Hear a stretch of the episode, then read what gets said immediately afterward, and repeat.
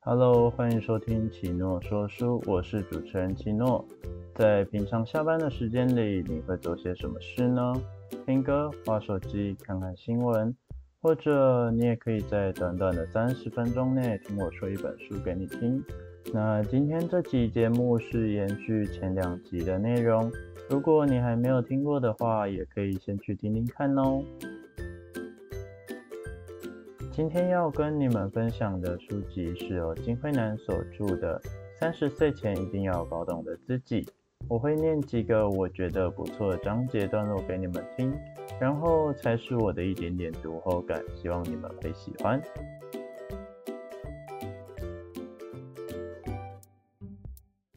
那今天要跟你们分享的是第三章，我真正想要的是什么？工作与人际关系中的。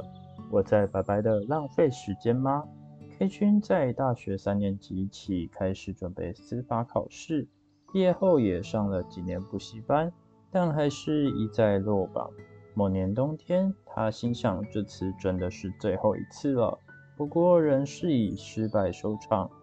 K 君把眼睛闭上，仿佛不愿再回想当时和女友分手，也是在准备考试期间。女友一直劝他去找工作，他却决意不肯放弃考试。这件事就成了他们分手的理由。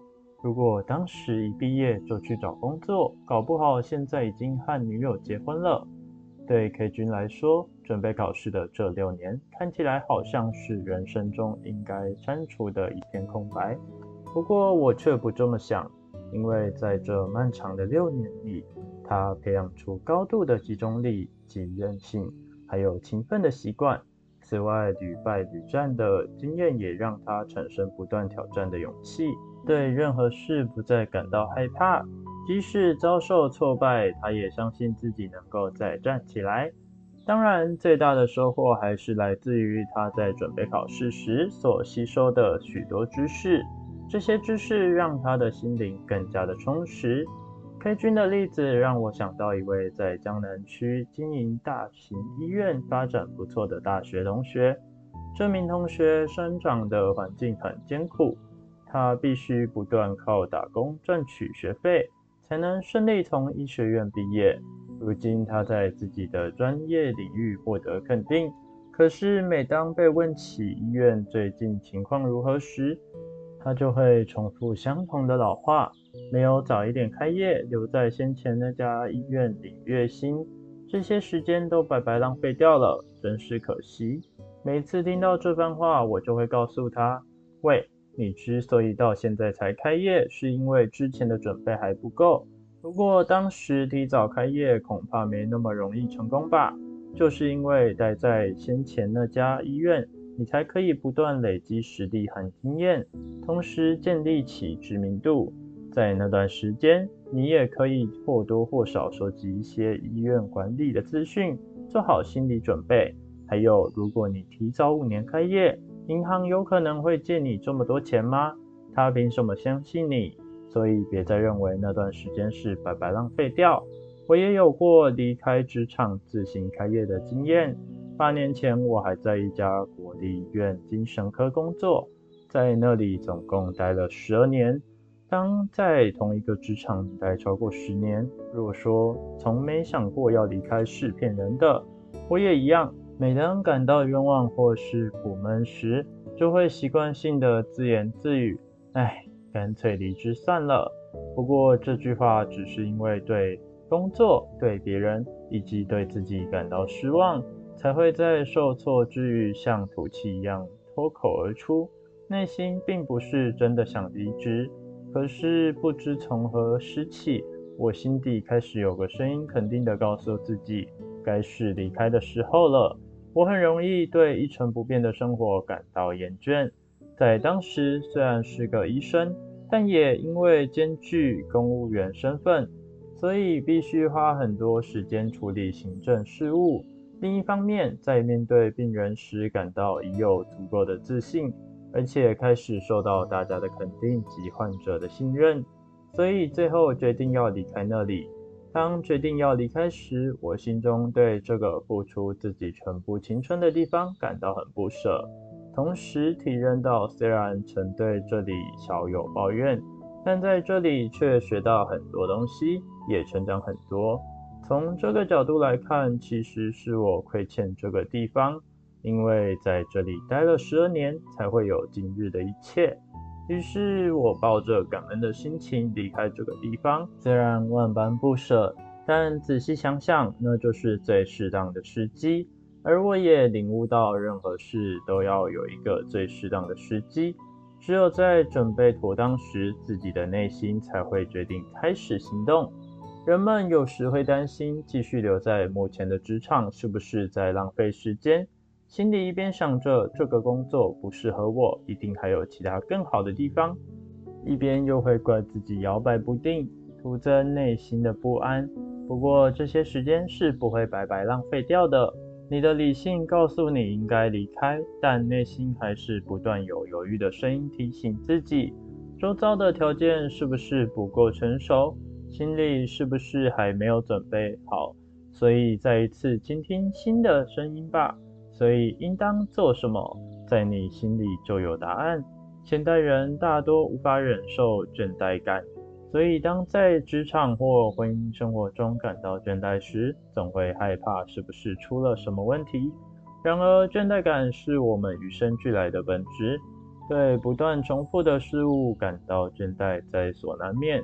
但倦怠期并非一段虚度的时间。当你感到倦怠时，其实内心反而有许多工作正在积极进行，包括无意识的分析之前所累积的经验，然后加以整合消化。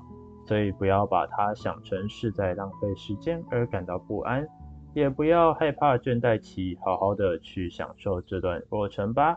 只要别让倦怠感持续太久就好。将来你会发现，就是因为有过那段时期，也才会有今天的你。听完刚刚的章节，你们有什么想法吗？如果你们听完这一段落的话，有什么心得想法的话，也可以透过我的 IG 粉专跟我分享下哦。因为刚好最近奇诺的好几个朋友们都在想是否要继续留在现在的职位，所以我在看这一段的时候，就想跟他们分享一下这个部分。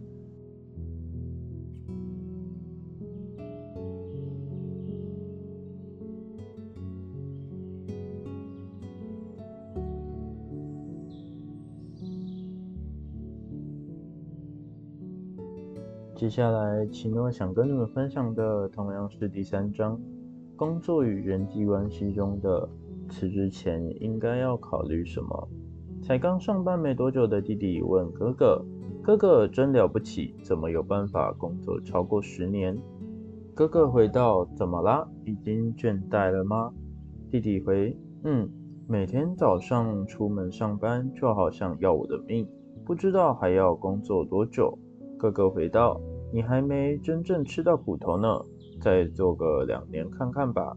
通常在工作满两年时，就开始会有想辞职的念头，之后这种念头越来越强烈，严重时一天会有好几次想辞职的冲动。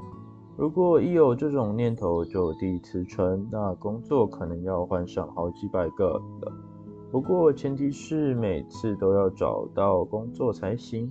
因为考虑到生计问题，担心未来没有保障，所以大部分的人还是不会轻易辞职，勉强做不适合自己的工作，或是假装与合不来的人和路相处。当然，对任何人都没有好处，但是也不能因为担心离职后会后悔，就放弃任何发展的可能性。况且，现代社会已经没有终身职场的保障。有时离职反而是累积个人经历的最佳手段。基于上述原因，我们这一生至少会面临两三次需要离职的状况。问题是我们如何知道应该在什么时候离职，而什么又是最好的选择呢？如果自己的个性急躁，经常和身边的人起冲突，那生气时最好能先在心里默数。一、二、三后再开口说话，这样就有助于稳住情绪。同时也能减少说错话或做错事的风险。韩国法院在申请离婚协议时，有三周的考虑期，用意就是在于减少冲动离婚的案例。而这种做法也证明的确有效果。所以，当你觉得在职场上受到不平等待遇，或是对公司失望而想辞职时，最好能等一个月后再递辞呈。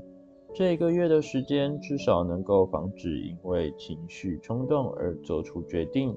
每当听到有人说想辞职时，我就会告诉他，辞呈随时都可以提，今天、明天或是一个月后，只要在网络上下载一个格式，打几个字上去就完成了。不过，辞呈一旦提出，就很难再收回。当你提辞呈时，上司最先想到的就是要如何安排你离职后的接任工作。所以，请再考虑一下，为什么要离职？离职后有没有规划？离职后会不会后悔？通常说完之后，有半数以上的人都会把辞呈收起来。无论做什么决定，都不能因为情绪上的一时冲动，尤其是重要的决定，更应该在充分思考之后再好好的冷静判断。辞职的理由当中，排名第一的是人际关系困难。如果你也被这个问题困扰，就有必要思考一下这个问题的根本原因。举例来说，如果是因为上司的个性而造成你的困扰，可以向其他同事或是比你早进公司的人学习如何应对。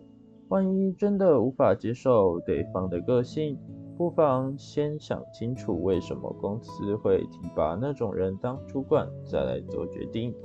但是撇开特定的人不谈，如果是和所有人相处都会格格不入，那就是你的问题。依赖心较重的人会希望别人能包容自己，这种人无法适应职场上冷漠的契约关系，总觉得职场是个只知道赚钱和压榨员工的恐怖地方。自我理想较高的人则是难以忍受恶劣的职场环境，他们觉得职场已经扭曲，而且专门制造没有价值的商品。至于自卑感较重的人，常会把自己不足的部分归咎为职场环境或是上司的错。所谓上司，就是将自己的无能卸责给下属的人。职场则被抱怨为是监视员工的无情场所。如果问题是出在自己身上，就算换工作也没有用，因为相同的问题还是会重复发生。换工作只是让伤害更深罢了。此外，换过太多工作，还可能被贴上社会不适应的标签。所以，当务之急并不是辞职找其他工作，而是应该先解决目前在职场上所碰到的问题。除了人际关系之外，近来也有不少人是为了想去国外留学，或是为了想从事更有保障、待遇更好的教职或公职。而辞职重新开始念书，如果你也考虑这么做，建议你先仔细分析以下几个问题：自己从什么时候开始想再念书？这是不是因为不满现在的工作而草率做的决定，还是因为怀念那段可以依赖父母、只需要专心念书的学生生活？考试上榜的几率有多高？如果你落榜了，有没有其他备案？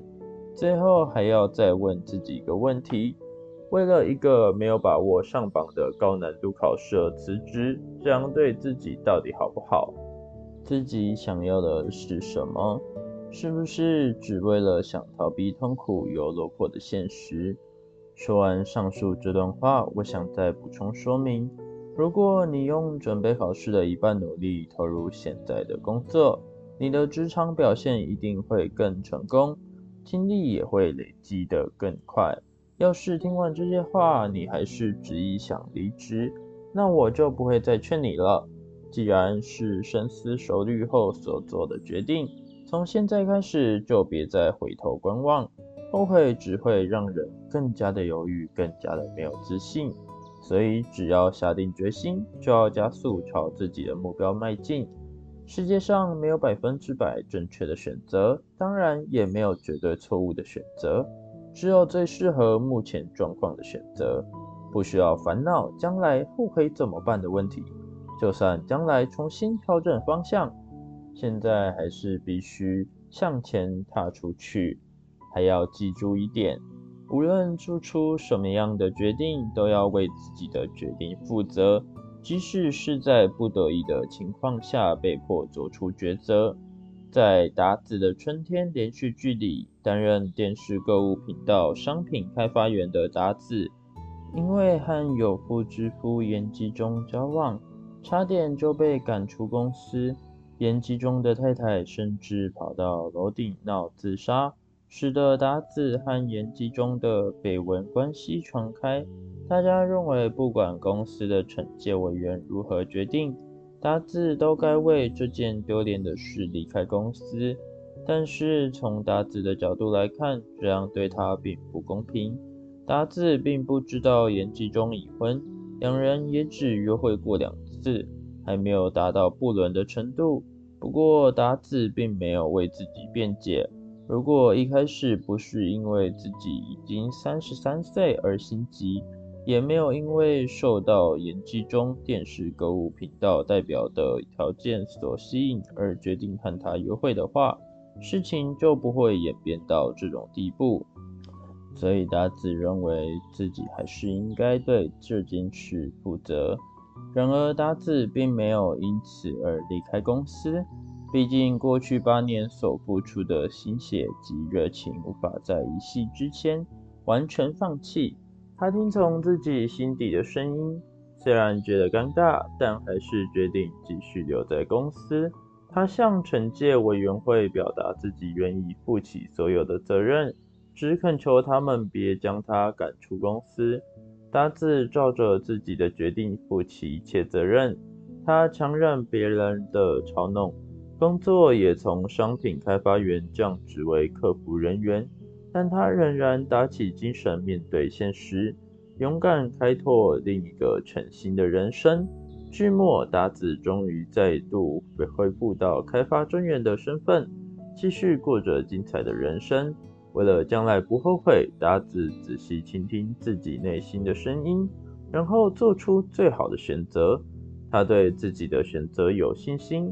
而且坚定地向前走，你只需要这么做，就像打字一样。好，那本集的最后想跟你们分享的是第三章中的追求工作和生活均衡的四种方法。我爱我的工作，我喜欢从合约书里找出错误后的那种满足感，喜欢协商后肾上腺素释出的亢奋，也喜欢在谈判辩论。以及会议室中一针见血时的快感。这是苏菲·金索拉的作品《家事女神》中主角沙曼珊所说的一段话。二十九岁的她是伦敦一家知名律师事务所里的一流律师，在她安排的行程表上，全都是以分钟为单位，像是六分钟以内做爱完毕，接着就要马上去收电子邮件。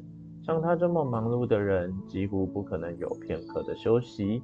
一般人可能无法理解为什么要选择这种生活，但是他却乐在其中，因为他比任何人都爱自己的工作，而且很满足于自己现在的生活。沙曼山是典型的工作狂，每天都待在办公室里加班到很晚。不仅如此，他还经常将工作带回家。熬夜更是家常便饭，从没想过工作以外的其他乐趣。为了想要成功及受到肯定，他把自己的一切都投入在工作上。但是有一天，沙曼山犯了一个无法挽救的错误，因为他忘记处理一件琐细的业务，使得事务所的大客户蒙受五千万英镑的损失。沙曼山看到自己犯下如此重大的错误，不禁吓得失魂落魄。而他要如何克服这次的危机呢？三十岁是段忙碌的时期，这时候首先面临的就是结婚及生小孩两件人生大事。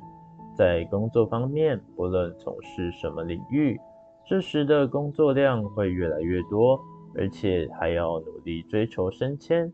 我人生中最忙碌的时期也是在三十岁左右。本以为当上专科医师之后就可以解脱，不再念书，但是没想到真正成为专科医师以后，才真的需要开始好好念书。当时除了帮病人看病外，还要指导实习医生，参加学会活动，一有空档就要写论文，忙到完全没有时间可以休息。每天哄完小孩睡觉都已经超过十一点，这时才能坐在书桌前开始念书，一直念到两三点才上床睡觉。这种边工作边念书的紧张日子持续了一段时间。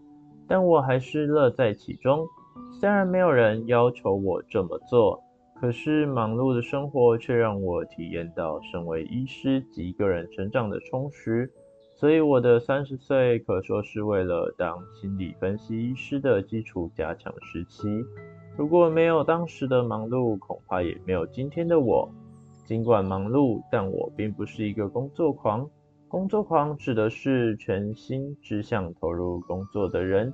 这种人沉迷于工作中所得到的成就感，忽略身体健康的重要性，而且连休假的机会都放弃。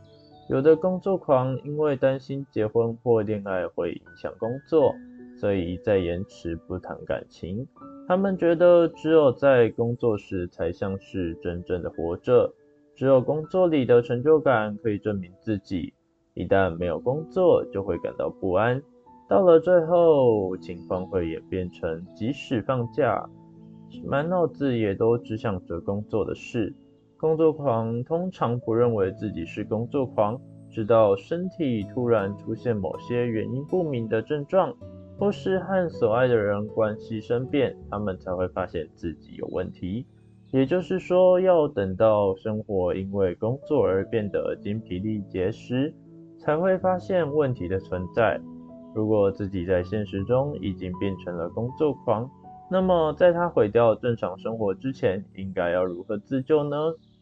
对每个生命体而言，休息都是必须的。如果只工作而不休息，不仅身体会感到疲倦，精神也会被累积的疲劳所耗尽。这时，原本是平常可以处理挽回的错误。都会因为疲倦而酿成大祸。家事女神中的沙曼珊必须逃离工作的理由，就是因为他的判断能力已经麻痹，在惊吓之余，只好选择离开。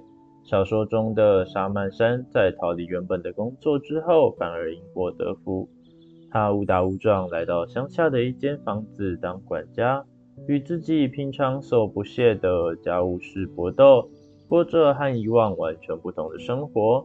最后，他与淳朴的乡下男子恋爱，一起寻找人生真正的幸福。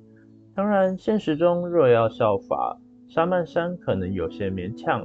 毕竟，没有多少人能够一夕之间放弃投注许多心血的工作。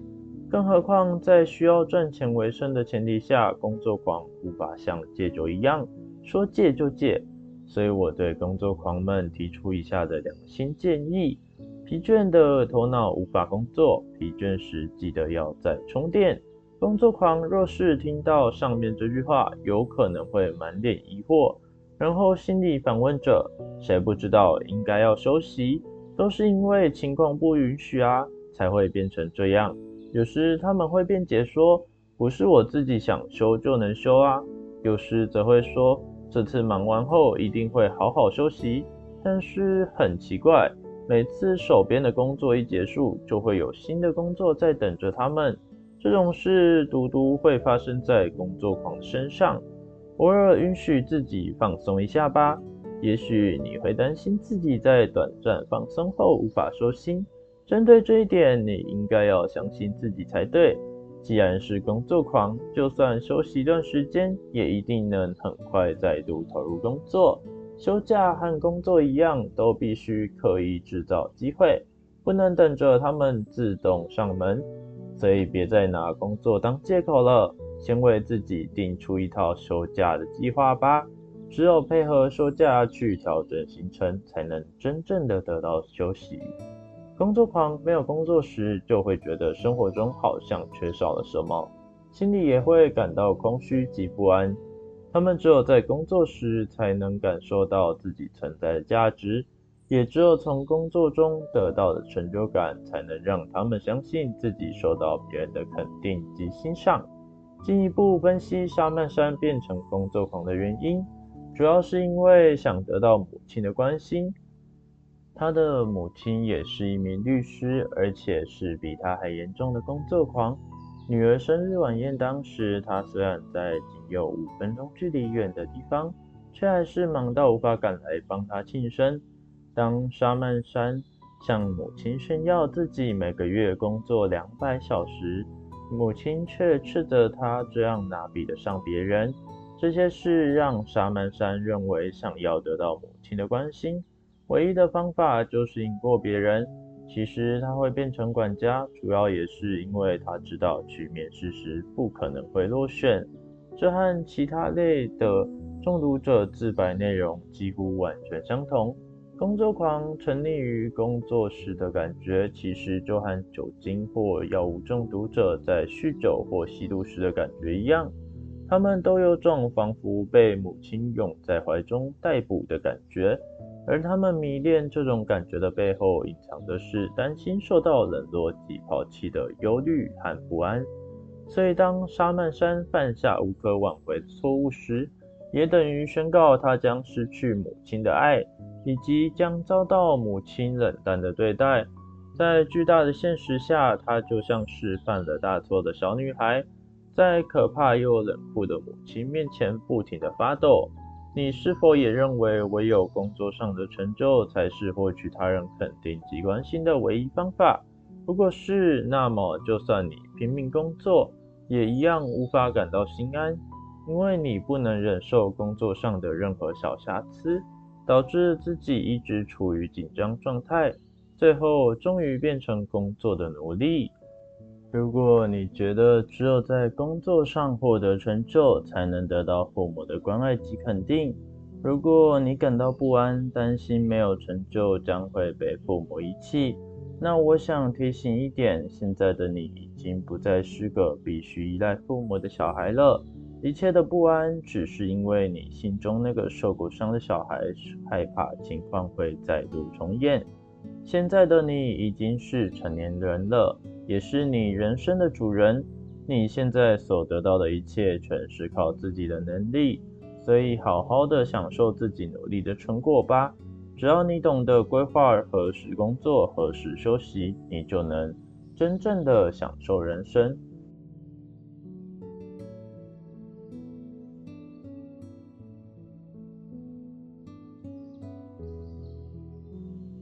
那这一集的节目就先跟你们分享到这里啦。刚刚已经分享了标题追求工作和生活均衡的四种方法中的第一点，先定出休假计划，以及第二点的为什么没有工作就没有安全感。下期节目会再跟你们分享后面的两点以及第四章的内容。